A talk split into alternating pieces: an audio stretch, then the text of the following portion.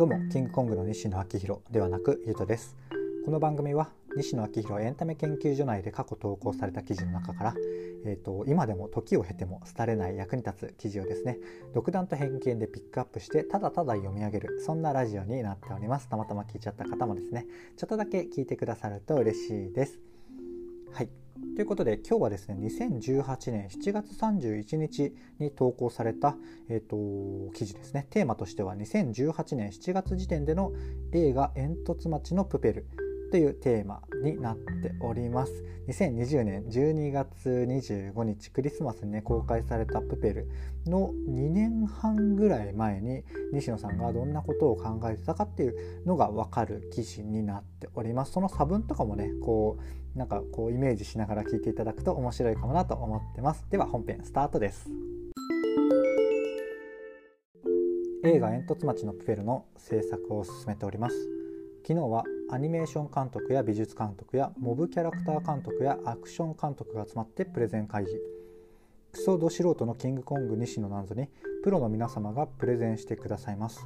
まだ内緒ですがアニメーションスタジオはスタジオ 4°C ジャパニーズアニメの超精鋭集団です。モブキャラクターかっこいわゆる通行人一体一体を全てデザインしていくのですが200体近くのモブキャラクターのデザインを眺めながらこのキャラクター一体一体に名前を付けられる権利過去本名限定を販売してエンドロールで出演者として名前を出しましょう。映画の中に自分が出ていたら楽しいじゃないですかと言い出す西野氏。スタッフさんの仕事が増えそうです。ご愁傷様です。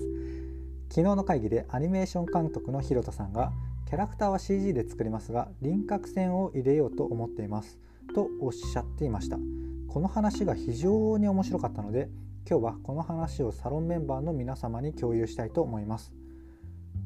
日本のアニメには輪郭線がある。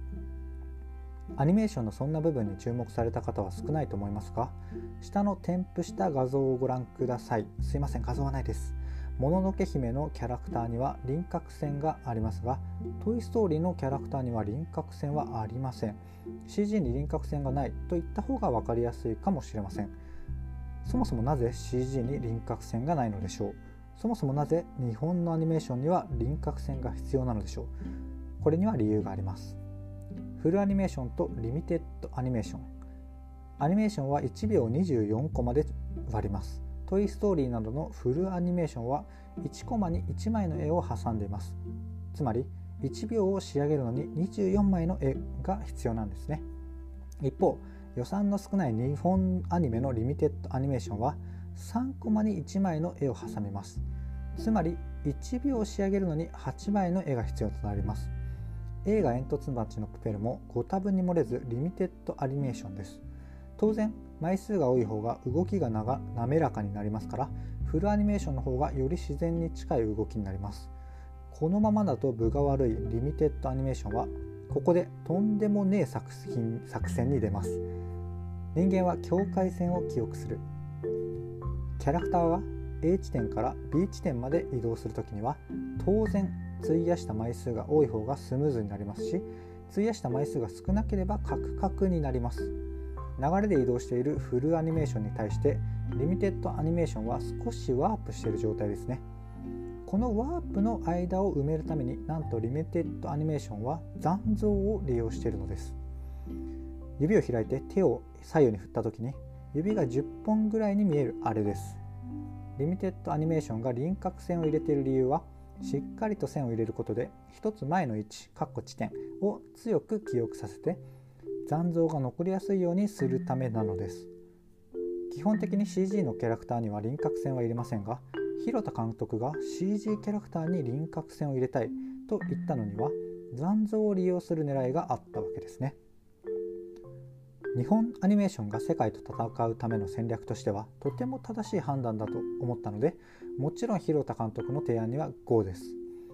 ディズニー退治鬼のようにリスペクトをしていますがディズニーは僕らと同じようにエンタメを提供する集団でありライバルです。もちろん挑ま挑ませていただきますしきっと僕らは勝てると思います。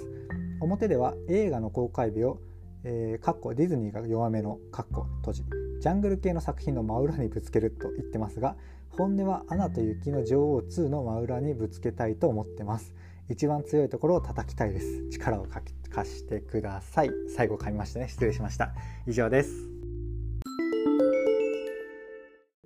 いかがでしたでしょうか？僕も当時この記事をリアルタイムに見ているはずでちょっとおぼろげに記憶はあるような感じはしているんですが改めてねこう久々に読んでみても勉強になるし多分こういう戦い方っていうのが映画ではなくて、えー、他の部分でもね日本と世界でこう攻め方が違うっていうのはこう転用できそうな考え方だなって思ったので今日はご紹介をしてみました。まあすぐね割となんかクリエイティブな話なので転用しにくい話かと思いつつもそういう視点だけでもね取り入れたら取り入れられたらなと個人的には思っています。なのでですねあなたも是非生活や仕事のどこかに取り入れて取り めっちゃ噛みますね。取り入れてみていただけると嬉しいです。はい。ということでこんな感じで今回の話は以上なんですが僕の配信ではこのようにですね西野昭弘エンタメ研究所の過去記事から僕個人としても思い出して、えー、勉強になるなとかあこれ、うん、皆さんにシェアしたいなと思うものをですね独断と偏見でピックアップしてただただ読み上げて最後にですねこんな感じでちょっと雑談をするかもなっていうそんな番組になっております。ちょっとでもねいいなと思ってくださった方がいらっしゃいましたらいいねとかフォローとか、えーとコメントやレターいただけると嬉しいです。ということで最後までお聴きいただきありがとうございました。ではまた。